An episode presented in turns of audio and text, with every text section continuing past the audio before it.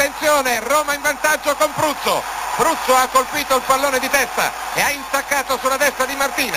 Per tre volte si può dire la Roma ha cercato la via del gol con prepotenza in questi ultimissimi minuti. Olá, amigos do Totcast. Está aberta mais uma edição. Hoje, uma edição especial deste programa. Uma edição é, nostálgica que vai fazer muita gente chorar ao longo da próxima hora. E para um programa especial, a gente tem que ter convidados especiais, a gente tem que ter pautas especiais, e hoje não seria diferente. É, nesse segundo programa retrô que a gente faz aqui, a gente tem a presença do homem, o mito, a lenda. Antônio Carlos Amarian, o famoso Zama, fundador do Portal Romanista, que uniu muita gente que torce para Roma aqui no Brasil. É uma brincadeira o que esse cara fez de amizade para ele para os outros. É... Padrinho do romanismo aqui no Brasil, vamos colocar dessa maneira. Né? O pai é o Falcão, né? não tem jeito, mas o padrinho, o padrinho é o Zama, a gente não pode negar. Estamos com o Zama aqui e o Frank Tugud, mas a gente vai deixar que o Zama se apresente aí, primeira participação dele no programa, esperamos que primeira de muitas. Zama, como é que você está, querido? Boa noite, Piazada. Boa noite, Frank. Boa noite, Felipe. Enfim, é, obrigado aí pela introdução, não precisava tanto, até fiquei, até me abaixei de da cadeira aqui, eu falei, putz, grilo, de quem esse cara tá falando? Mas estamos aí, estamos bem, obrigado, graças a Deus, fora esse problema da Covid aí, mas sobrevivendo, sobrevivendo. Todo dia, né? Todo dia. Frank, boa noite. Olá, muito boa noite, olá Portes, olá Zama, é um prazer poder pela primeira vez conversar com você. Eu devo muito do meu romanismo às comunidades no Orkut e ao Portale Romanista. Acho que ele entrou na minha vida numa, num momento muito importante, onde eu estava descobrindo o que era Roma, descobrindo as cores, os cantos, descobrindo quem eram os torcedores no Brasil. E, como eu disse, eu, eu devo muito do meu romanismo estar aqui hoje partiu da semente do Portal Romanista. Muito obrigado, Zama. Muito obrigado, Portos, por proporcionar este encontro. Para quem não conhece o, Zama, né? Também é, é, é, importante você, romanista, que você o conheça. E aqui a gente vai viver e reviver as saudades daquilo que nunca tivemos. Pelo menos os mais jovens. Pois é, Pois é, pois é, pois é. Se você é, ligou o Lé com o CREA aí, você deve ter visto que a capa desse programa é Paulo Roberto Falcão.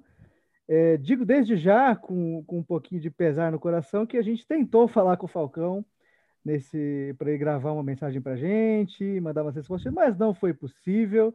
Né? Mas, Porta, pra... ainda conseguiremos. É, um dia. É, mais dia, menos dia, essa oportunidade vai pintar. Se o assessor dele permitir, realmente um dia a gente chega lá. Mas eu, não tem como dissociar o Falcão da, da imagem do título do, de 83, né? A Roma foi, foi campeã italiana pela segunda vez, em 82 e 83, uma campanha memorável, é, marcou toda uma geração. Eu acho que essa campanha fez muitos romanistas, né, de 40 anos ou mais aí, que deve ser o caso do Zama. É, a Série A ela vivia um, um período muito frutífero, né, no sentido de abertura de mercado, né? Em 1980, as fronteiras italianas foram abertas para estrangeiros, o que proporcionou contratações de grande proporção para todos os clubes da Série A e alguns da Série B também, né? A Roma se beneficiou dessa, dessa abertura contratando o Falcão em 80, né? Logo após a disputa da, da Libertadores, do, que o Inter perdeu para o Nacional. E o Falcão chegou no, no auge né, dele, já com quase 30 anos ali nas costas, bastante experiente e mostrou que ainda tinha muita lenha para queimar, tanto que é, impulsionou a Roma até o título, fez uma Copa de 82 absurda, né? E o Falcão a gente dispensa palavras, né? É o rei de Roma, né? Totti não conta, mas é o rei de Roma. E aí, aproveitando esse embalo, eu queria perguntar para o Zama, que deve ter vivido um finalzinho dessa época. Zama, conta para a gente a tua história como romanista, é, eu aqui achando que é muito tempo, né? Torcer para Roma desde 2000, é, 21 anos aí já de, de uma história muito complicada, mas você torcia para Roma bem antes, né? A gente já conversou sobre isso, mas conta aí pro pessoal, desde quando você torce para Roma, por que, que você torce para Roma e como é que foi esse processo, quem que era teu ídolo na época? É, enfim, é, isso aí começou, acho que nos campinhos de areia, ainda quando eu já endossava uma camisa de aloroça, né? Acho que aí já foi o, o princípio de tudo. Mas, assim, forte mesmo, ele começou com o Portal Romanista, né? O Portal Romanista me deu a oportunidade de, de me aprofundar mais, não só o fato de eu trazer o Portal Romanista para a nossa linguagem, depois descobrir outros torcedores com tantas outras histórias, mas é, ele foi forte mesmo em 2003. 2003 eu acho que eu comecei a seguir a, a Roma de fato de coração, porque até então era só aquele torcedor distante, até porque a gente não tinha é, muito acesso a, ao futebol italiano, fora as, as, tardes de jogos na Band ou, ou coisa do gênero. Enfim, com, com o advento da internet, isso facilitou bastante para nós. Né? Então, foi aí que que, que eu comecei a me, me aprofundar mesmo. Porque o Portal Romanista, conhecendo os torcedores da Roma, os de lá, né? Eles puderam me passar materiais aí que eu pudesse me aprofundar mais e conhecer melhor. E depois que eu conheci a torcida, aí, aí me aficionei mesmo, porque a Curva Sud realmente é, é uma torcida fantástica. É, é como o Di Bartolomei fala: primeiro existem os torcedores, depois os torcedores da Roma, né? Então, eles se diferenciam bem. Isso aí ajudou para que realmente é, me aproximasse mais ainda da Roma. É, o Zama falou uma coisa muito importante que é a questão do, do da internet nisso tudo, né? Eu, eu mencionei ali que, que eu comecei a, a torcer, mas é, acompanhar, acompanhar de fato, a gente demora, né? Um, um, bom tempo ali. Claro que a gente faz uma escolha que não é muito racional, né? Depois de uma semana, fala, ah, vamos ver o jogo de novo. E não passava muitos jogos da Roma, né? Na, na TV fechada, na TV, TV aberta, naquela época, não, né? Do, do, do Scudetto. É, e aí você tem, você, você, cria uma relação, um laço, né? De alguma forma, um, um interesse, né? Tudo parte do interesse, claro, né? Não, pelo menos da, da, minha parte, da parte do Zama, não teve uma questão familiar ali envolvida, o Frank também não, né? O Frank já Exato. contou isso. A gente não tem um laço familiar que fala, não, puta, a minha família é humanista, tal, tal, tal, parente meu, enfim. E quando realmente, acho que lá para 2003, 2004, que, que o acesso da internet foi um pouco mais democratizado, a gente começou a, a se inteirar mais, né? Na, no conteúdo daquela época. E, e, dessa época eu xeretava, né? Aquela curiosidade adolescente. Xeretava muitas coisas sobre a Roma, não só notícias, mas coisas históricas, né? Para entender melhor sobre o clube, eh, sobre os jogadores e tal. E nisso, é claro que eu não participava, né? Eu só lia de fora o portal, algumas coisas, alguns conteúdos que eles fizeram. Não vou lembrar agora algum específico, faz muito tempo já, mas é, ali foi um texto aqui, um texto ali, aí depois entrei na comunidade do Orkut, é, é o primeiro passo, né? Zama, é, como é que foi a tua ideia de, de criar o, o Portal Romanista versão brasileira? E você esperava tanta gente maluca te seguindo assim, nessa empreitada? Bom, é, não esperava gente maluca, não. Mas... Pode falar. Mas enfim, doido, é, eu, eu, fiquei um, um, eu entrei acho que em março de 2003 no Portal Romanista. O Portal Romanista foi fundado por três romanos, né? O Maxiliano Brugiatelli, o Carlo Guastalla, que o Carlo Guastalla inclusive veio para o Brasil. Não sei se você teve a oportunidade de conhecer ele. A gente, ele veio aqui em Curitiba. E, e enfim, e o irmão, o Marco, irmão do, do Massimiliano, que era conhecido como Zeta, né? Mas não Zama, Zeta. Zeta, Zama não é. Porque eu no Portal Humanista era conhecido como Lupus. Não sei se vocês lembram disso, mas eu era o Lupus. É, Eu lembro. E a, aquela atmosfera era muito boa, né? Como você mesmo disse, o Falcão é, é, é foi um ídolo não só para a torcida do Brasil, mas principalmente para a torcida de Roma. Acho que entre o Falcão e o Totti é, é, existe bastante gente que se divide ali. Obviamente, é até uma blasfêmia falar isso, né? Mas são épocas diferentes, né? São épocas diferentes, gerações diferentes. Então, acho que por isso que existe, talvez, é, é, é, essa puxada de sardinha aí. E, enfim, no, no, no, fórum, que era o famoso fórum do Portal Romano, eles me tratavam muito bem, né? E é, eu lembro que, que tinha eu e tinha mais um piá que eu nem conhecia. Era um tal. No, no, no portal ele era conhecido como é, é, Totti, é, seria T-O-T-H-I, né? Porque o nome dele era Thiago. E o Tiago entendia muito pouco de italiano, eu já entendia um pouco mais, né? Porque eu tenho descendência e tudo mais, já conhecia bem a língua, conversava com, com os próprios torcedores romanos ali. E quando foi mais ou menos lá por setembro, eu comecei a conversar com o Zeta. Falei, poxa, eu acho que existe mais torcedores da Roma no Brasil e tudo mais, né? Que tal se a gente é, é, é, criasse um, um fórum é, é, paralelo que fosse só em português, né? Talvez fosse um chamariz aí para a turma é, é, vir. Eu, sinceramente, não acreditava que ia vir tantos torcedores. O Zeta diz que 13 mil brasileiros se, inscreveu. Não, aliás, desculpa, perdão. 3 mil brasileiros. 13 mil era o total do Portal Romano, mas 3 mil brasileiros tinham inscritos no, no, no portal romanista, no fórum do portal romanista do Brasil.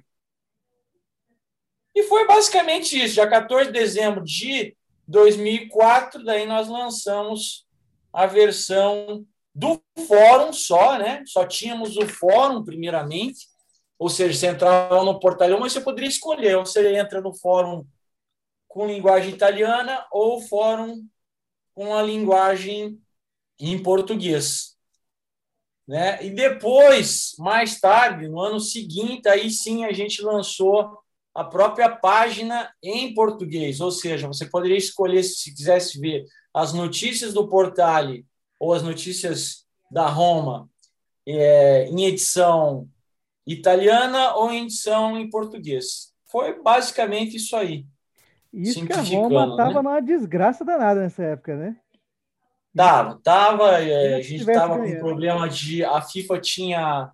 FIFA não, a UEFA tinha bloqueado o mercado da Roma por causa da transação do Mexes, né? Enfim, é, o time quase que foi. É, perigou ir para a segunda divisão, inclusive. É, né? Foi até um exagero falar, mas a gente estava ali uns quatro pontos da segunda que tinha o, o encrenqueiro do Cassano, né? Enfim, tava, tava complicado a situação. Que tava fácil. Saudade de um bandido, né? No time. É... Olha, eu falo, eu, eu, eu, eu, critico o Cassano dizer que é bandido, mas eu adoro o Cassano. Nossa, eu acho que o futebol dele, enfim. Aquele, mas precisa disso hoje em dia. Havia Totti, Montella e, e, e Cassano, acho que vai ficar para sempre na nossa memória. Né? É o que a gente precisa hoje em dia. Mas sabe que pega, Zama? É, pelo menos para mim, assim, aquele, aquele fascínio adolescente. Inclusive, eu estava até comentando com um amigo esses dias que foi a época, assim, 2002, 2004 ali, foi o tempo que eu mais vi futebol é, em TV fechada, é, porque a gente conseguiu, a muito custo em casa, colocar na TV, e, putz, eu gostava de ver o Chelsea nessa época e tal. E quando passava jogo da Roma, cara, como a gente não tinha como ficar sabendo como quanto foi o jogo, então passava VT, você não percebia que era VT, né? Eu, pelo menos, eu lembro vivamente, assim, de um homelete, acho que foi um a um, 2004, 2005 ali, que eu vi o jogo, acho que umas 8 horas da noite, na terça-feira qualquer aí, e comemorando ali, como se fosse o jogo estivesse passando. É, é outra relação que você tem com o futebol. Hoje a gente fica sabendo que aconteceu um gol aqui na mesma hora, é, não tem mais como você não ver o jogo, né? Acho que a gente tem 500 formas de ver as partidas hoje. A gente só não vê se a gente não quer, e é, devo dizer que ultimamente eu realmente não tenho tido muito interesse nisso. Mas vamos é, colocar as coisas sob perspectiva no, no, no, tema desse programa aqui de hoje. A gente vai falar daquele maravilhoso título de 82-83, que é, era um momento peculiar da Série A, né? Como eu disse, a abertura de mercado. A gente tinha o Milan e a Lazio na segunda divisão, por conta do escândalo do, do Totoneiro. Ou era o Calciopoli? Totoneiro. Calciopoli foi o que derrubou a Juventus, né? É, e foi um, um, campeonato bem atípico, assim, né? Porque no ano anterior a gente teve a Juventus brigando com a Fiorentina até o final. Teve lá aquele último jogo, né? Questionável, né, Zama? Que a, que a Juve levou o título. É, Fiorentina reclama até hoje disso aí, que foi roubo e tal, mas enfim. Na temporada seguinte, a Roma brigou justamente com a Juventus, né? Pelo título. A Inter correndo por fora ali. E a campanha foi bem é, cheia de percalços, né? Acho que foi a cara da Roma naquela temporada.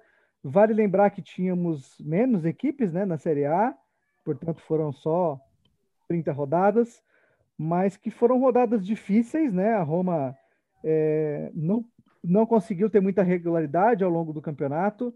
É, perdeu pouco, perdeu muito pouco, foram só três derrotas na, na temporada inteira só que você, assim, olhando para o registro, é, de forma geral, a gente não vê muitas derrotas, muitas vitórias consecutivas. A Roma teve como melhor fase ali três vitórias consecutivas entre a rodada 4 e a rodada 6, né?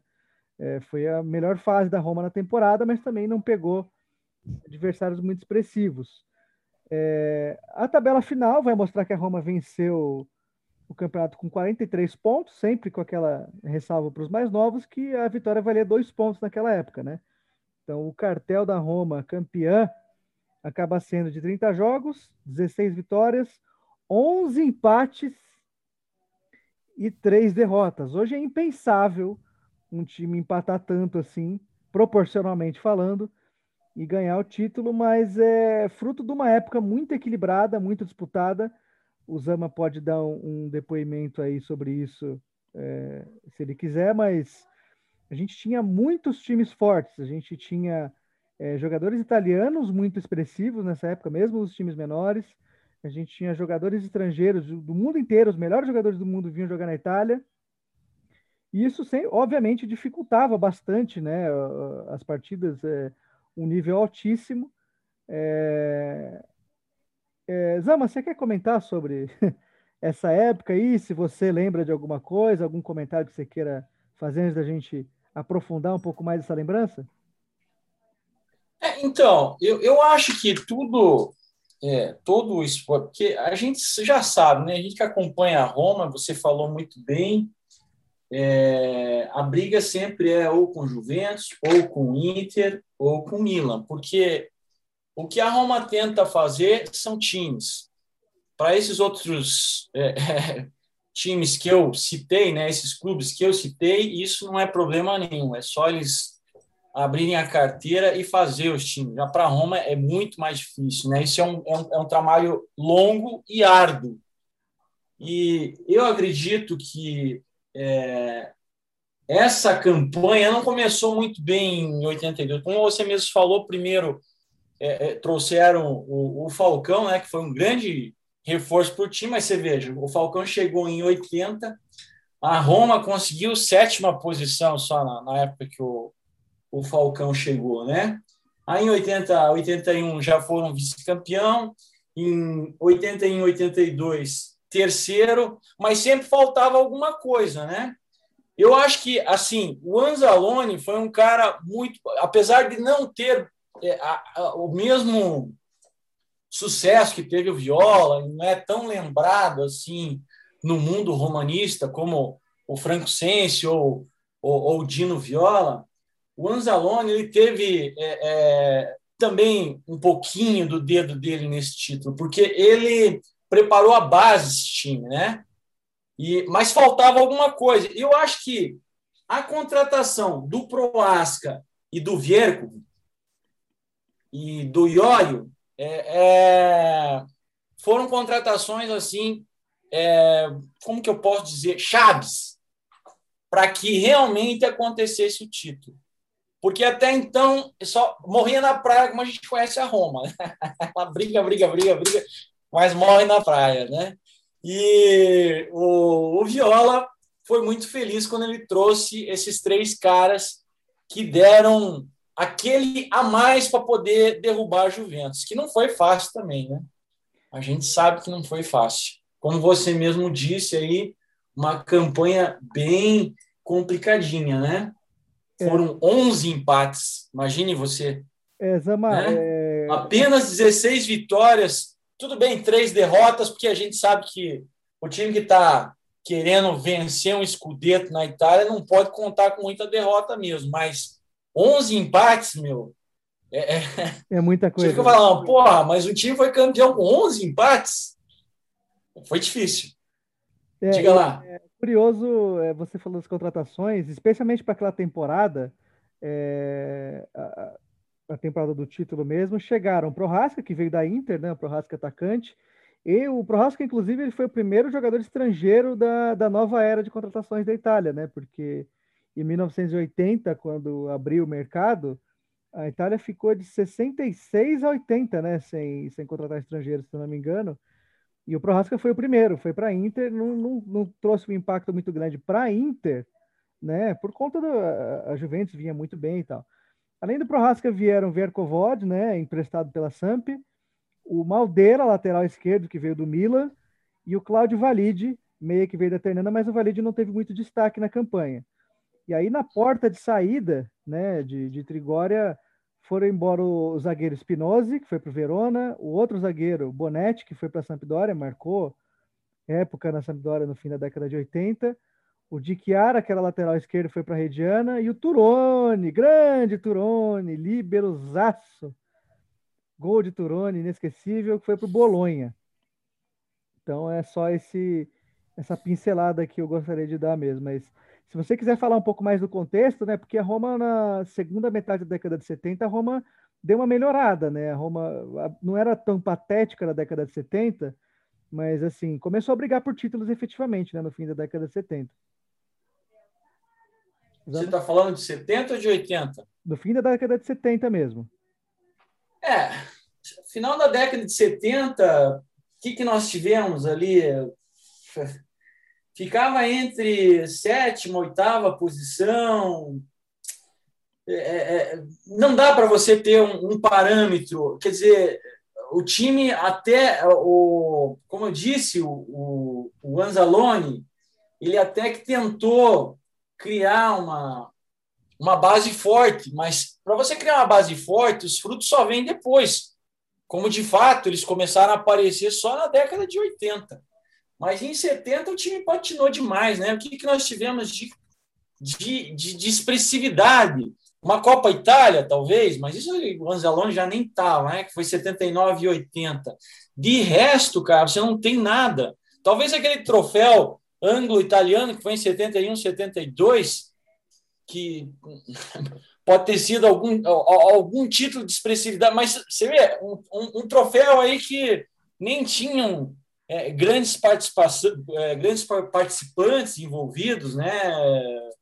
Portes. Eu, não, eu acredito que a década de 70 ela serviu realmente apenas para fortalecer a base. Para daí sim, em 80 a gente ver o time que era que foi uma super Roma, né? Ela já começou, como eu bem frisei ali no começo, em 79 e 80 com a conquista da primeira Copa Itália. E você vê que, que vieram, acho que duas ou três Copas Itálias em seguida, né? além do título, não foi?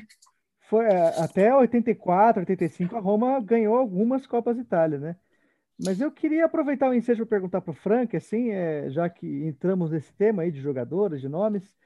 Ô, Frank, quem que foram os destaques né, daquele time vencedor que a gente pode relembrar agora? Eu queria começar, Porta, discordando ligeiramente de Vossa Senhoria, porque eu acho que a Roma ela teve mais regularidade do que juízo nesse campeonato. For pegar os, os resultados, é impressionante. De outubro, final de outubro, até mais ou menos março, quer dizer, outubro, novembro, dezembro, janeiro, fevereiro, março, um semestre inteiro ali. A Roma ela foi um reloginho. Ganhava em casa, empatava fora. Ganhava em casa, empatava fora. Ganhava em casa, empatava fora. é, foi uma regularidade nesse sentido impressionante. E foi o que acabou mantendo o time na parte de cima da tabela. Tanto é que virou o turno líder. Embora tivesse tudo embolado ali, né? É, acabou virando o turno líder. E falando sobre os jogadores, é, pelo que deu para estudar, deu para levantar de todo esse, esse campeonato, eu quero começar o destaque pelo goleiro, Franco Tancredi. O Tancredi, ele fez um baita do campeonato, principalmente na reta final, porque assistindo os compactos dos jogos, os melhores momentos, é, é incrível como a zaga da Roma, embora tenha sido a, a segunda menos vazada, como ela dava espaço para os times atacarem e como o Tancredi pegou tudo, como o Tancredi fechou o gol. Esses empates fora de casa só aconteceram porque o Tancredi estava lá, porque o, Tancredi, o Tancredi fechou o gol. Esse é um primeiro ponto. Segundo ponto, a transição meio campo ataque. Você tinha Falcão, Bruno Conte, Ancelotti, que acabou se destacando muito mais no Milan, virou ídolo lá, mas é inegável a, a contribuição que ele deu nesses anos para Roma, e principalmente nesse campeonato.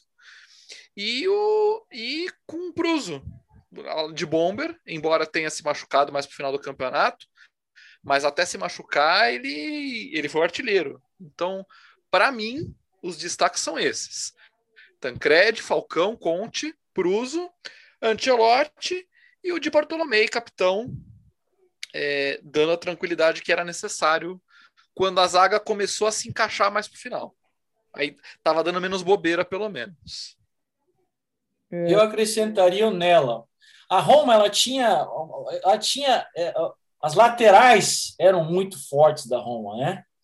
O Nela era muito forte de um lado e do outro nós tínhamos o Conte, né? É, puta, é, quando você tem dois bons laterais, dificilmente o time não ganha alguma coisa. A gente viu isso outras vezes, né, Zama? É, na própria Roma. É. Você vê, quando a gente ganhou o título de 2001, por exemplo, não bastava ter Totti e, e, até uma blasfêmia falar isso, né? Cuidado. Só, Totti, é, tanto faz, teu, mas você tinha, você tinha dois laterais muito bons em, em 2001, entendeu? Que, que, é, realmente a Roma quando tem bom, bons laterais, é, o título é certo. Isso aí Explica muito dúvida. a fase atual, né? Candelar e é. Cafu. Candelar e Cafu. É, é, faz tempo que não tem, né? Faz tempo que não tem dois lateral bons, né? Mas enfim. É, deixa eu só acrescentar uma coisa aí que o Zama falou. Não, e por isso que a gente não chegou no título, na minha opinião. Porque a Roma pena desde Cafu para achar um lateral decente. É, Nós gente, nunca mais tivemos um lateral desse. A gente até vai te interromper antes da hora aqui, porque é, a gente não menciona tá, o nome do lateral direito que costuma jogar, o brasileiro, tá? O, não, não, você sabe quem é, você sabe quem é, então não, não se dê ao trabalho de falar o nome dele, a gente não costuma mencionar. Ele é uma espécie de Voldemort aqui do programa. Boa! É, enfim, enquanto ele jogar sempre, não, não vai ter jeito mesmo. É, é. Só fazer um adendo aqui. Não só ele, né? Mas nós temos cada tristeza aí. Se a gente começar a citar os laterais, é, desde, o, desde, desde o Forte Cufré, né? É, ouve, ouve os outros programas, você vai entender a agonia. Rosi! Meu ah, Deus! é tristeza, essa é uma tristeza da ah, não, cara. Deixa eu fazer um adendo ao que o Zama comentou, porque é, ele mencionou aí o Conte e o Nela mas na verdade a gente tinha é, aí colocando numa lousa, né? Que é o Tancredi no gol, o Nela pela direita, o Di Bartolomei como líbero ali, o Viercovod na zaga, Maldeira pela esquerda, avançando bastante. Aí na volância, Falcão, o, o dono da casa ali, do guardinha, o Ancelotti, que tinha uma função um pouco mais recuada também, mas armava muito jogo, Prorasca logo ao lado. E fez gol. Fez, fez gol, bastante gol até. O de Bartolomei fez, fazia gols de, de pancadas, né? Bola parada. O, o Proasca, como os italianos falam, os romanistas italianos falam, era a geometria do time, né? Ele é. o Conte... colocava o time na. O Conte um pouco mais livre ali pela direita, né? O Conte recuava bastante também para ajudar o Nelo. Baita campeonato. E o, o, o Conte ele fazia a, a, aquela incursão pelo meio, né? Criava jogo pelo centro, mas também vinha pela ponta Então, muitos gols que a gente teve pela campanha, você vê que ele faz o cruzamento, busca sempre a, o cruzamento dele para a área. Por que ele cruza para a área? Porque tem Roberto Pruso, né? Roberto Pruso, um cara, um exímio cabeceador, finalizador nato, jogou a Copa de 86, é, foi assim, o grande centroavante que a gente teve, e olha que a gente teve alguns bem bons, né? Depois dele, Weiler, teve o Batistuta, Montella, Del Vecchio, toda uma linhagem ali, né? De, de... E é importante salientar a bigodeira do Pruso. A bigodeira é... dele é demais, né? É, uma, é, uma, é um picote muito bem delineado.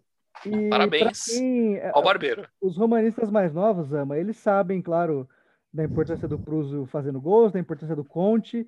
É, poucos devem lembrar que o, o, Conte ele foi formado na Roma mesmo, né? Só que ele passou pelo Genoa, emprestado duas vezes. É, a Roma não apostou muito nele, não, até o fim dos anos, até o fim dos anos 70, até que ele voltou do segundo empréstimo e aí decolou. O Pruso é, era do Genoa. Até o de Bartolomeu foi emprestado. Foi, foi. A que é considerado. Não, não, é, não era uma sempre bandeira. uma. É, não era uma coisa muito recorrente, como agora acontece. Ou já aconteceu mais também, né? É... E na realidade, você sabe por que, que eles foram emprestados? Para não ser cedidos. Porque sabiam do, potencial desses dois, o, o, o de Bartolomeu e o, e o Conte. Só que para eles não serem cedidos por pressão, né, às vezes da própria imprensa, porque a gente sabe como é que é Roma, né? É, o Caldeirão ferve lá. Super tranquilo. É, aí mandaram esquiar para, como é que eles falam, né? Reforçar o osso, né? Farela Lotia, não sei como é que era a expressão, me fugiu agora, mas enfim, para esses caras se formarem fora, porque senão é, é, eles iam perder esses dois jogadores aí, né? E eu acho interessante também essa formação, que cada um, é, é como até mesmo o Frank falou ali do Tancred, até lembrei dos, dos pênaltis que ele pegou já no título antes do Scudetto, na Copa Itália, né? Ele pegou dois, dois se não me engano, foi contra o Torino. E o, o o Tancred era um excelente goleiro. Enfim, todos os jogadores eles exerciam e muito bem as suas funções. Inclusive, se você pegar até mesmo os menos expressivos, como o Iórico, o Iório e o Quérico, eram, eram dois jogadores equivalentes. Se você tirava um e colocava o outro, era a mesma coisa você não sentisse a saída de um e de outro, sabe? É, era basicamente como, por exemplo, quando o japonês Nakata entrou naquele jogo contra a Juventus e arrebentou, e ali a gente ganhou o Scudetto. Quer dizer, claro, o Nakata ele não jogou com tanta. É, é, é, é vamos dizer assim. É, é, da mesma forma que Iori e, Keriko jogou durante todo o campeonato, né? ele apareceu mais naquela partida, mas já os dois não. Os dois, se, se o, o Baroni Nils Lidon precisasse de um dos dois, ele sabia que eles iam completar bem as suas funções. É, o Iório foi bom você falar, porque é ele que completa essa formação base né, da Roma. Ele jogou bastante durante a temporada e ele é, fazia um papel mais de ponta ali pela esquerda. E você vendo os vídeos da campanha, você vendo aquele, aqueles lances, os gols, eu separei alguns jogos-chave que a gente vai falar no segundo bloco. E é impressionante o que esse homem driblava, né? Ele era rápido, ele pegava a bola, carregava, dava passe, aparecia para fazer tabelinha. A Roma era um time muito vertical, é, uma opção do, do, do Lidholm, né? Jogar um futebol muito mais ofensivo, um futebol que, que machuca muito mais o adversário do que deixa jogar. E claro, é, passa também pelo que o Frank comentou. Um time que é tão é, ofensivo quanto esse, ele também dá seus espaços né, para o adversário jogar então acaba que aqueles jogos da Roma no, durante a campanha foram bem divertidos. É, as compilações que a gente vê de melhores momentos é um negócio super divertido, dá vontade de ver todos os jogos. Né? Teve três ou quatro 0 a 0 no máximo. É. Não teve mais que isso, não. Então, gente, é, o Frank vai desenvolver um pouco mais aí no, no, segundo bloco sobre os destaques, a gente vai falar sobre outros aspectos da campanha. A gente volta já, porque o Zoom vai censurar a gente em breve. Vamos dar um intervalinho rápido aqui e já voltamos. Até já. Voltamos, amigos, para o segundo e último bloco deste Totcat especial do Scudetto de 83. Muita nostalgia, muitas lembranças, muitos vídeos com imagem de qualidade duvidosa, mas é isso que é o fruto né, dos anos 80. A gente tem, tem que agradecer por ter esses registros. Inclusive, aproveito o ensejo.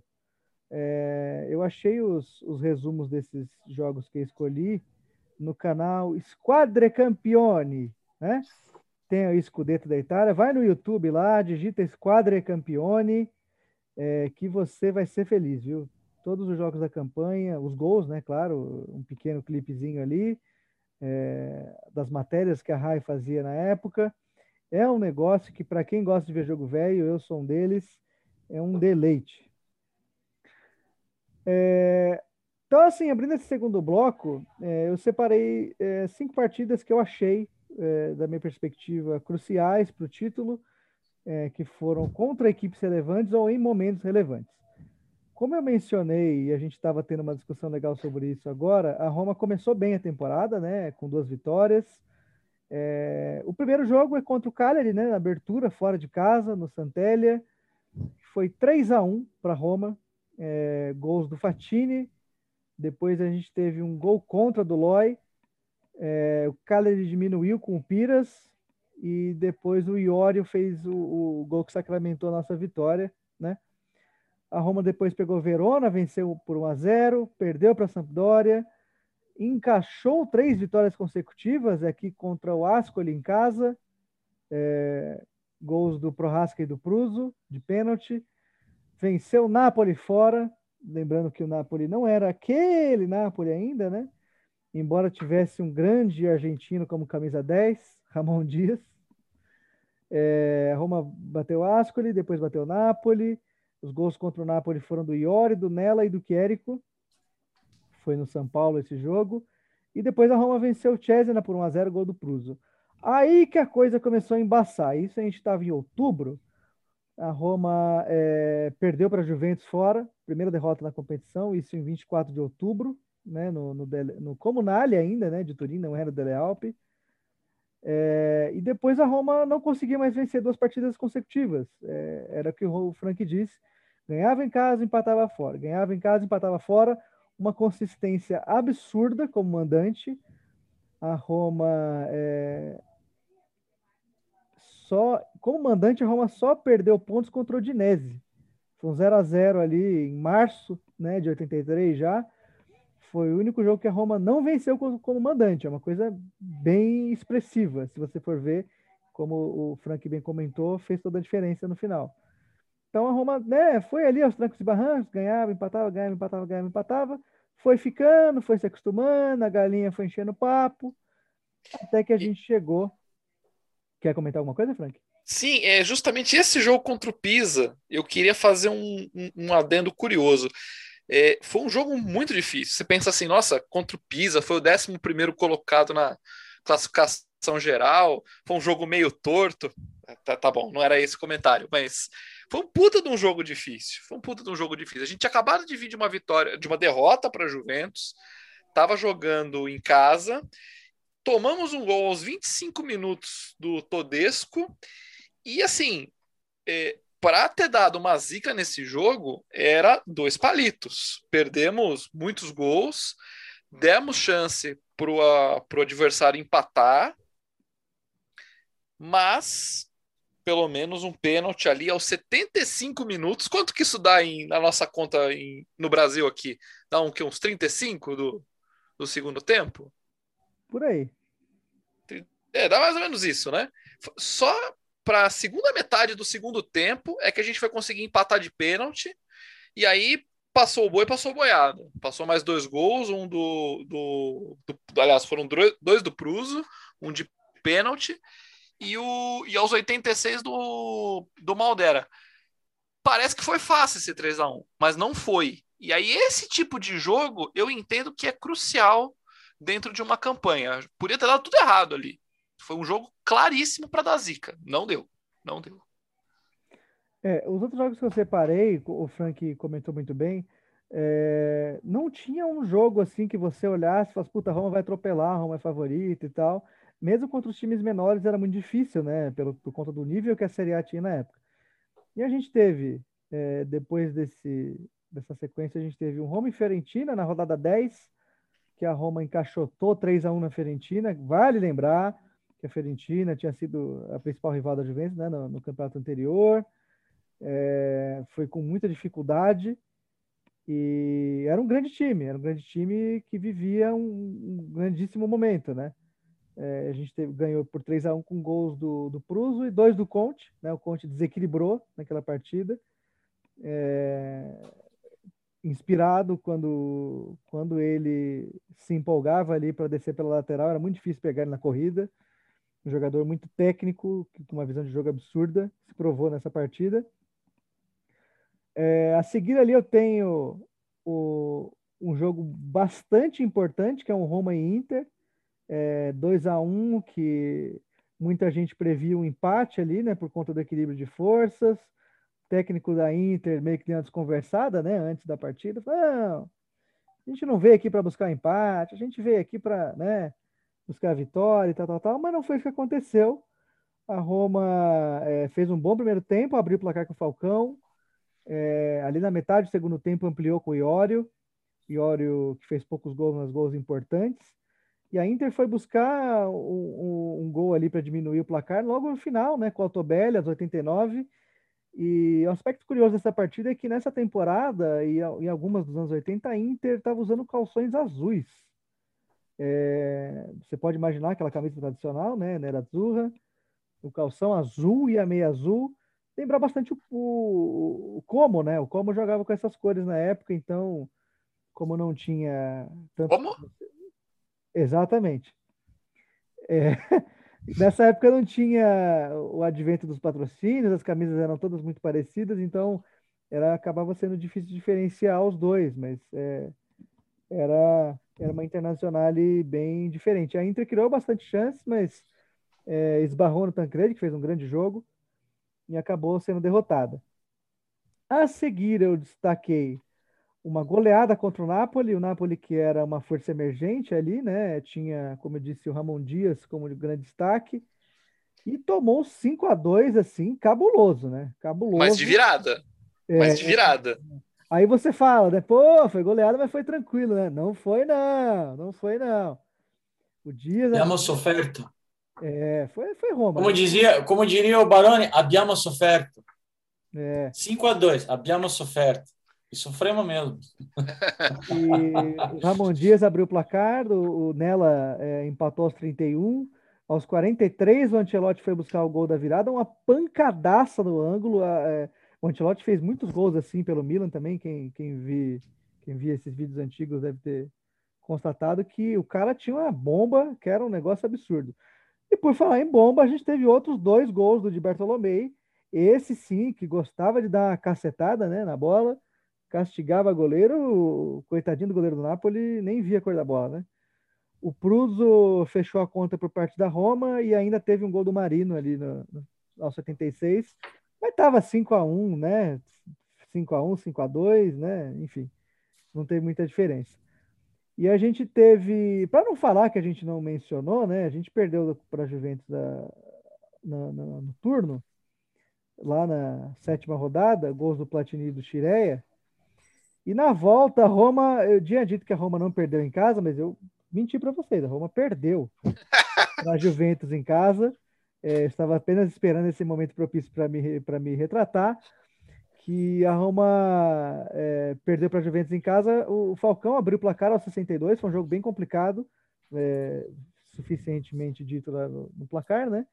Mas a Juventus, né, desgraçada a Juventus, foi buscar em três minutos a virada com o Platini e com o Brio, né? Na segunda etapa, ali faltando cinco minutos para acabar o jogo, os caras viraram. É, o empate estava ótimo porque já encaminharia, né? Esse jogo foi em Roma? Foi em Roma. Teve um jogador da Juventus que foi agredido por um pastor alemão romanista. Tá certo, pastor alemão. Nesse jogo. Espero que ele tenha ficado bem depois. O, no caso, o pastor alemão. É, o pastor alemão deve ter se recuperado bem. É, e essa, essa vitória poderia ter encaminhado bastante, né? Essa possível vitória, né, no caso, foi uma derrota. mas o resultado poderia ter encaminhado bastante ali o título, mas é, foi sofrido o final ali, né, Zama? Rapaz, você estava ali falando da 17 rodada em diante que começou uma zica na Roma. Eu estava analisando esses jogos aqui. A Roma ela tinha perdido, acho que na terceira rodada para a Samp, né? Foi isso? Gol do Mancini. Então, Aquele... exatamente. Foi bom você ressaltar o Mancini. É o, é o Mancini. Mancini. Aquele. Aquele, o Roberto, Roberto Mancini. Roberto. Era um puta de um jogador.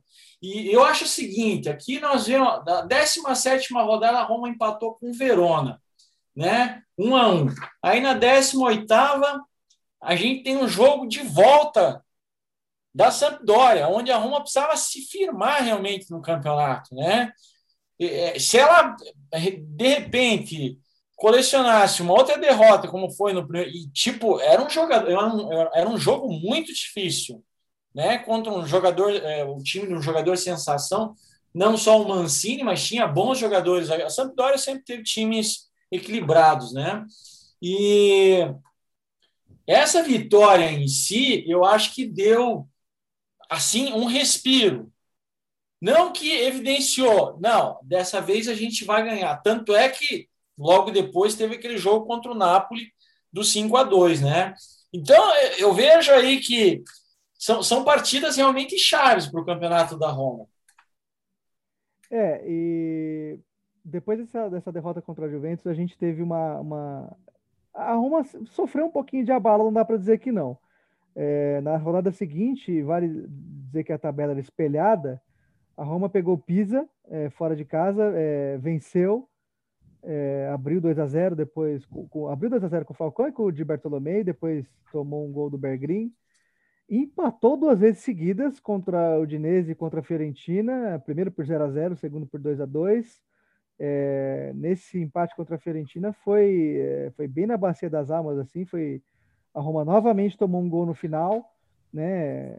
O Massaro abriu o placar, o Pruso empatou, o Prohaska virou de pênalti, mas é. ali, é, faltando cinco minutos, o Ancelotti fez um gol contra e muita gente chegou a pensar que é, adeus, né? Estava é, ali brigando, mas é, esses tropeços para Roma eles são muito significativos, né? A Roma quando tropeça numa situação dessas que é, digamos assim, favorável, tem um peso grande, né, para o psicológico. Mas mas faltavam cinco rodadas para o final do campeonato e a Roma conseguiu três vitórias, segurou a Inter, né? Inclusive esse jogo contra a Inter é um segundo jogo que eu queria destacar porque foi fora de casa e a Inter amassou, a Inter amassou a Roma, é, embora a zaga possa ter começado um tanto quanto claudicante, embora as vitórias, mas você vê pelos lances que. Zenga era goleiro eu... reserva dessa Inter. Era. Quem? Zenga. Era o Bordon dessa época. O Bordon foi para Sampdoria depois. Mas o Zenga era o reserva. Era o reserva. Ele era bem novo nessa época ainda, né? É. É, mas era um puta time, hein? Tinha Oriali, Colovati. Altobelli. É, era um time Bergomi uhum. Ferri era do dupla ou Ferri chegou depois? Bem, bem lembrado aí pelo Frank, porque realmente foi uma puta de uma uma empresa, como se diz em italiano. E sim, se perde esse jogo, o que não seria nenhum absurdo, final, né, jogando fora de casa, final do campeonato ali, ah, né, reta final de campeonato, Inter é. em terceiro. Se não estava em terceiro, estava por ali, estava eu não vou dizer brigando, mas mas estava junto, estava no bolo. Incomodou. Se, se, toma um golzinho que não seria um absurdo, é, a coisa tinha ido pro vinagre. Foi sofrido, mas a Roma conseguiu segurar um empate quando, quando precisou. E acho que depois teve Juventus e Inter, né, na, na sequência. Hum. Eu não tenho certeza exatamente da tabela, mas eu tive a impressão que era. Aí você me pegou. Na, na sequência. Foi, foi, foi. Exatamente. Foi um empate 3 a 3 é, com a Juventus e a Roma jogava contra o Avelino. Quer dizer, não é um puta do adversário o Avelino, mas nesse jogo, em especial, que a Roma venceu por 2 a 0, e eu tenho certeza que os jogadores ficaram sabendo desse empate da Juventus com a Inter. Comemoração foi quando o Di Bartolomei, não estava fácil, né? Os jogadores estavam meio na corda bamba ali, estava aquele 1, 1, 1 a 0 ali que foi feito aos 38 minutos com o Falcão, mas sabe, né? A Roma sempre pode dar aquelas romadas, aqueles empate absurdo. Ah, seria e, um aos 66 minutos o Di Bartolomei marcou o gol e foi uma das comemorações que marcaram época para a história romanista. Foi quando ele, ele sabe daquele 3 a 3 com a Juventus, né? E, e, ele simplesmente ele, ele se ajoelha em campo e começa praticamente quase a chorar em campo porque ele realmente acredita que a Roma vai ser campeã a partir daquele momento. E foi aí que o Ancelotti chega e abraça ele carinhosamente, né? Os dois é, é, é, é, agachados no meio de campo, quase em, em prantos ali, porque praticamente nesse jogo foi quando o time acreditou que ia ser campeão italiano. E é difícil você convencer uma torcida como a da Roma que, que vai ser possível, né? Ser campeão. É uma, aí que é uma façanha enorme desse time, é uma proeza inenarrável você é, peitar uma Juventus como peitou, e era uma Juventus que não era brincadeira, né? Uma Juventus daquela, uma Inter da, daquele calibre, num momento em que a Série A, é, sempre vale a gente repetir que era uma Série A muito difícil ser conquistada, é, a regularidade era premiada, é, então, como eu disse, nessas cinco rodadas finais, a Roma precisou se provar. Roma ganhou da Avelino e tinha um jogo crucial contra, o, contra o Genoa fora de casa para decidir sua vida. E esse foi um jogo que marcou bastante, porque eu lembro que quando é, eu estudei a primeira vez sobre essa conquista, isso lá em 2008, eu li um livro do, de Bartolomeu, que eu acho que foi, foram vocês do Portale que transcreveram, viu, Osama? Não lembro agora. Mas o livro do Di Bartolomei, acho que tinha uma versão em português, em algum fórum aí rodando. Eu imprimi tudo no trabalho. fiquei, ah, bonito, hein? Fiquei lendo por, por dias. E foi bastante. É, fui eu que traduzi esse livro, hein? Tá, tá, tá vendo? Sabia. Olha lá. É... Quero ler, se possível. É um negócio aqui. que é, você entende o peso do de Bartolomeu, claro, mas é, a importância para Roma que teve aquele jogo, porque 40 e poucos anos já, né, que não ganhava o título, é, só Copa Itália não enche barriga, e de repente disseram para a torcida da Roma acordar porque podia ser campeão, né, Zama? Aqui tem uma narrativa desse jogo contra o Avelino, que nós estamos comentando aí, né, que a Roma venceu por 2 a 0 e o Di Bartolomeu marcou esse gol aos 66 minutos, o segundo gol, né? Aqui eu, eu vou é, traduzir a, a, narrativa. O segundo gol foi, foi marcado por Di Bartolomei, que depois daquele gol comemorou como se fosse, como se jamais tivesse feito na sua vida. Ele, é, primeiro torcedor da equipe, né? Primeiro de todos ali era o, o, o torcedor número um da equipe, né? que havia uh, jamais visto um título italiano que estava chegando à capital. E, e foi, é, foi esse o clima né, que, que marcou a partida contra o Genoa. Você vê nas reportagens da época que estava todo mundo preparado para registrar, porque era muito difícil que a Roma perdesse aquele jogo para o Genoa, né? E mesmo assim teria uma rodada pela frente. Foi na penúltima rodada, né? Então, se a Roma é, não perdesse, contasse com o tropeço da Juventus, era, era o suficiente. E foi exatamente o que aconteceu, né? Se eu não me engano agora, o Frank deve, deve poder ter essa tabela aberta aí. Se não me falha a memória, inclusive é uma memória que eu tenho de estar lendo isso no livro do Di Bartolomei, foi Juventus e Nápoles, né? Ou eu fui traído pela minha memória? É claro que eu não tenho essa informação neste momento. Porém, descobrirei rapidinho aqui. Gente, Mas gente... seguindo aí que eu já trago a informação para vocês. A gente ganha esse tempo para você aí também, você não está preparado, né? Mas enfim. É, e depois a segunda imagem que vem desse campeonato, essa primeira foi a que, a que ficou para sempre para mim, né? E eu acho que para todo torcedor da Roma, essa imagem do camisa 8, é, Carlo Ancelotti abraçando Agostinho de Bartolomé, a penúltima, penúltima partida do, do campeonato, depois do gol dele. Mas, e a segunda que me vem à mente é sempre aquele golaço do empate. Aliás, do, do, do, a Roma abriu o placar, né? Imagine se fosse empate, seria bem a La Roma mesmo, né?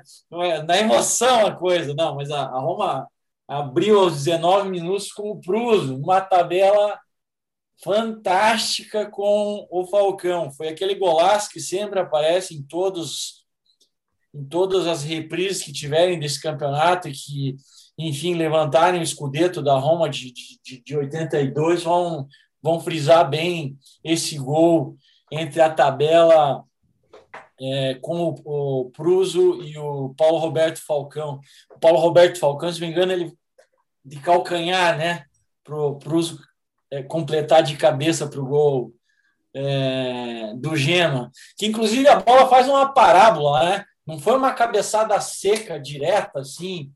É, a, a, a, bola faz uma parábola e você tem. É quase como se tem que ver em câmera lenta o gol do Pruso entrando. O goleiro se estica todo, passa por cima do goleiro e entra. É quase como se fosse um, um cuquaio de cabeça do, do Pruso, né? Foi o famoso Muito bacana gol, esse gol aí. gol espírita, né? É. é. Tá a altura, a altura daquela conquista. E foi importante, né? Foi importante, porque o Geno empatou aos, aos 42. Os gols no final, né, que a gente vinha falando. É. Enquanto isso, Portes, a Juventus ganhava do Cagliari fora ah, de casa por 2 a 1 um. Mas como a, a, Roma fez um pontinho naquele jogo, acabou abrindo quatro. Ou manteve, né? É, acabou ficando com os quatro pontos de vantagem. Aí não tinha o que fazer.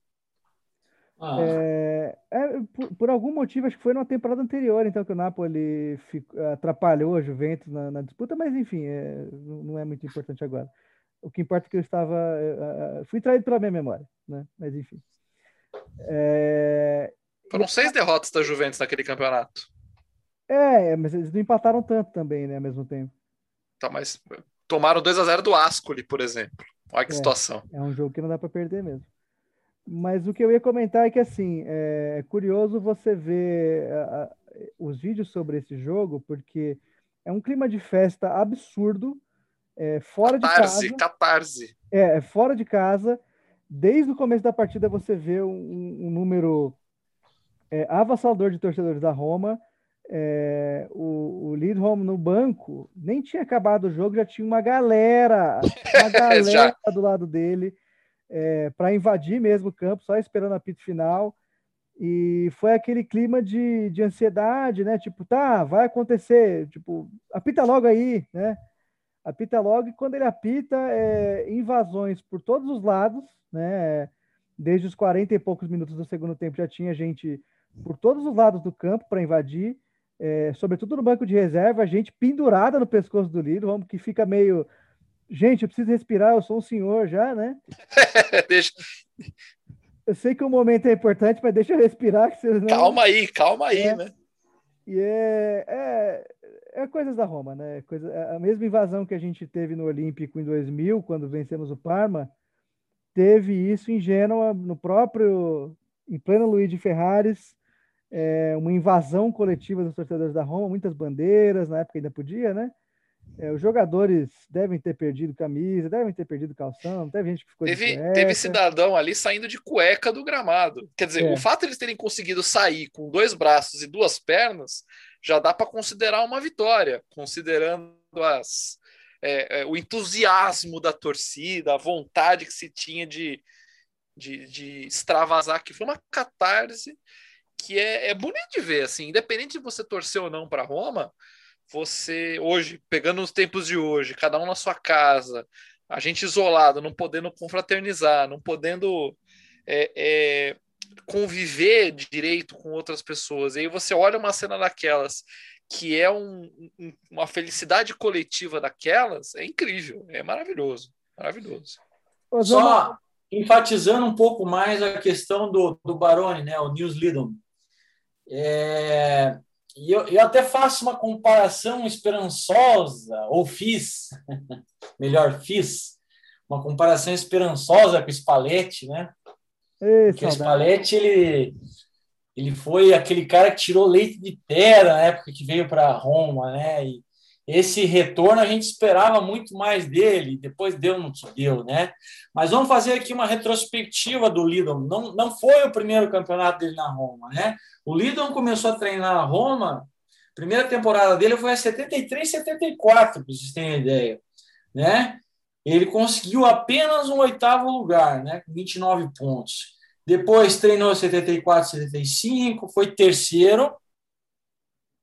Terceiro, né? Uma que a gente tem que considerar aí. Depois 75, 76, décimo, 76, 77, é, sétimo lugar.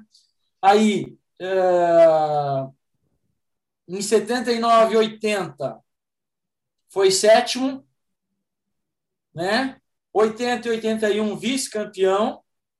81, 82, terceiro lugar. E 82, 83, o título. Aí ele ficou em 83 e 84, não conseguiu repetir, né? foi vice-campeão.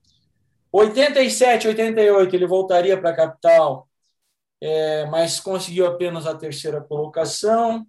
E 88 89 a sétima colocação.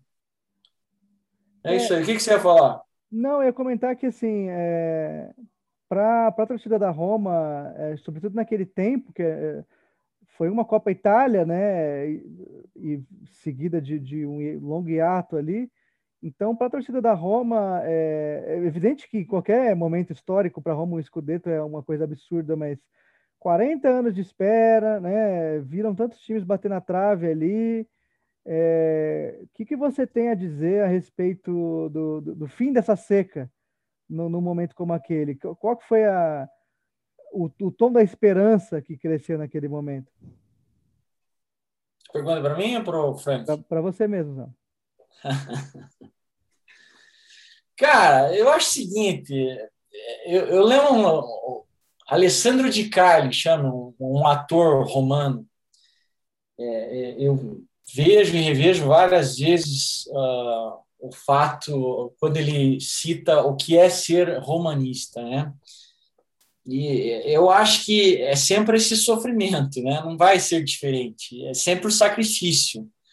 Para Roma sempre vai ser assim, né? Diz que a Roma é romada, que é cagada de coruja, que é isso, que é aquilo, mas a gente tem que lembrar que é, o futebol é, é, é, é da Itália é norte contra quem pode com eles. E é assim, meu, se você não tem recurso financeiro, você tem que tirar leite de pedra sempre. É, é, eu, eu, sinceramente, pela torcida que a Roma tem, devia ser o contrário. Né? Não devia ser a Juventus ter tantos títulos, mas a Roma, pelo merecimento da torcida que ela tem, pela paixão que a torcida tem, por tudo que representa o futebol para os torcedores da Roma. Porque eu vejo assim, o Juventus, pô, vamos ser campeão de novo. Ah, tá bom. daí, né? Parece que é meio sem graça, entendeu? Não tem, não é? Eles falam, né? Melhor um título como romanista do que 100 como juvenil, porque é realmente isso aí, né? É Ele contava, e todos os romanos contam como que é a sensação de, de, de, de, torcer pela Roma, né? Após um título, como que é a festa dentro da cidade, né? Parece que aquilo lá para, rapaz. Parece que é, é o tempo inteiro festa, né? Ele diz: ah, não, é a tia oferecendo bolo na rua, refrigerante, não sei. É festa. Ninguém te conhece, já estão te oferecendo alguma coisa e tal. Enfim, é, é essa sensação, né, cara? Eu acho assim fantástico. É por isso que eu, é, principalmente em função do torcedor da Roma, é, eu me torcei, eu me tornei mais torcedor ainda do, do, do, do time de Alo Rosso acho que o Cafu fala isso, né? O negócio não é ganhar é, vários títulos com o Milan, é ganhar um com a Roma. Isso é. já é muito mais valioso do que qualquer é outra diferente. coisa. É diferente. Uhum. Ô, Frank, é, a Roma encerrou a participação na Série A é, vencendo o Torino por 3 a 1 né, em casa, o famoso jogo da entrega das faixas, em que o Cruzo, o Falcão e o Conde fizeram os gols, né? 3 a 1 um jogo bem tranquilo, né? Festivo e tal. E queria que você falasse é, um pouquinho aí sobre os quem e como né, eram os rivais da, da Roma nessa temporada o que, que a gente estava enfrentando ali com Roma, Ju, é, Juventus e, e, Inter, em contexto geral ali deles? É, assim, começa pela Juventus, principalmente, porque embora a campanha não tenha sido tão boa quanto a da Roma, ou não tão consistente quanto é, a campanha da Roma, eles tinham Michel Platini é, em excelente fase, né, com 16 gols no campeonato. Se não me engano, ele foi o artilheiro do, daquele, daquele campeonato. E tinha Paulo Rossi, que ressuscitou, né? Ressuscitou ali na, no futebol, voltou, ganhou a, a Copa pela Itália, botou a, a Itália nas costas, falou: beleza, deixa comigo aqui que eu vou resolver. É, a, é interessante porque você teve uma batalha dessas Brasil e Itália na Copa, Falcão de um lado, Paulo Rossi do outro, e depois no Campeonato Italiano, aquilo se repete com o Falcão na Roma e o Paulo Rossi na, na Juventus. Ainda bem que, pelo menos nessa, nessa batalha, quem, quem levou a melhor foram, foram os romanistas. É, pelo menos essa o Falcão ganhou, né? Que, que é muito importante. E é bom destacar também é, dois adversários. Internazionale, que a gente já falou que também tinha um baita de um time, deu trabalho para Roma, principalmente ali na, no final, e o Verona. E o Verona, que Verona naquela época time, né? tinha um baita de um time, ganhou da Juventus, ganhou da Juventus na, na terceira rodada do campeonato também por 2 a 1 um. Então, é, foram, foram adversários muito difíceis, no fim das contas, e que a Roma conseguiu conseguiu ali a é, saboretar e apesar de ter tomado as duas derrotas da, da Juventus conseguiu ganhar o campeonato. Empatamos com o Verona na rodada 17 e eu estou procurando aqui como é que foi o outro jogo. É, enquanto o Frank procura, é, é, curioso a gente ver que assim, a Roma foi campeã com 43 pontos, né? É, a Juventus veio logo atrás com 39, a Inter fechou em terceiro com 38 e o Verona pegou a última vaga para a Copa UEFA ali com 35. Então é uma margem muito pequena do líder para o quarto colocado. É, a Fiorentina quase beliscou uma vaga na Copa UEFA, ficou com 34. E assim, é, o, o Frank, você pegou alguns números aí da campanha, Frank, para a gente só ilustrar mais, ou você quer foi 1 a 0 aquele o jogo que eu estava procurando. A Roma ganhou por 1 a 0. É, foram, como eu já tinha comentado lá atrás, apesar da defesa ter começado é, tanto quanto exposta, foram só 24 gols sofridos. Foi a segunda melhor defesa do campeonato. A Inter, a Inter teve a melhor defesa com, com um gol a mais ali, com um gol a menos, um gol a mais. Se é a melhor defesa, tem que ser um gol a menos, né? Tem que ser 23 gols sofridos. E por outro lado, o ataque, como a gente estava comentando da capacidade técnica dos jogadores, né?